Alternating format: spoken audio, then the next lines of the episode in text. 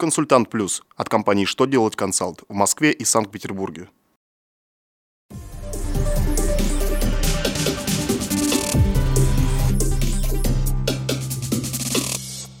Добрый день! Для вас работает служба информации телеканала «Что делать ТВ».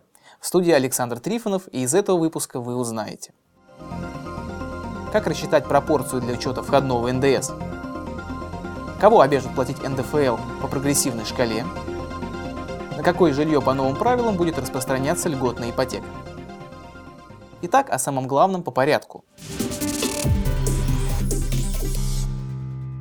При осуществлении облагаемых и необлагаемых НДС операций налогоплательщик должен вести раздельный учет входного НДС. Так называемый общехозяйственный НДС должен распределяться между облагаемыми и необлагаемыми видами деятельности пропорционально стоимости отгруженных товаров, работ и услуг. Минфин разъяснил, что при определении такой пропорции должны учитываться как облагаемые операции, осуществляемые на возмездной и безвозмездной основе, так и операции, исключенные из налогообложения по всем основаниям, предусмотренным главой 21 Налогового кодекса. То есть в расчет пропорции должны быть включены операции, не признаваемые объектом обложения НДС на основании пункта 2 статьи 146 Налогового кодекса и просто необлагаемые операции. Очередной законопроект с предложением о введении нового прогрессивного налога на доходы физических лиц оказался на рассмотрении Государственной Думы.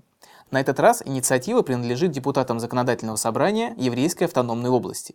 По их мнению, в России 13% НДФЛ должны платить лишь граждане зарплатами размером до 50 тысяч рублей. Те же, у кого доход превышает эту сумму, должны платить больше. И чем выше доход, тем больше НДФЛ. Такой подход должен восстановить справедливость и снизить социальную напряженность. Правительство России утвердило новые правила о субсидиях банкам и агентству по ипотечному жилищному кредитованию.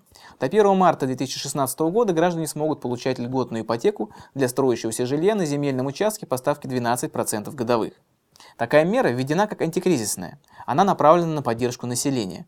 Кроме того, людям позволили не страховать жилье до оформления права собственности, а также разрешили на свое усмотрение страховать свою жизнь и здоровье. Все эти условия можно предусмотреть в кредитных договорах. На этом у меня вся информация. Благодарю вас за внимание и до новых встреч.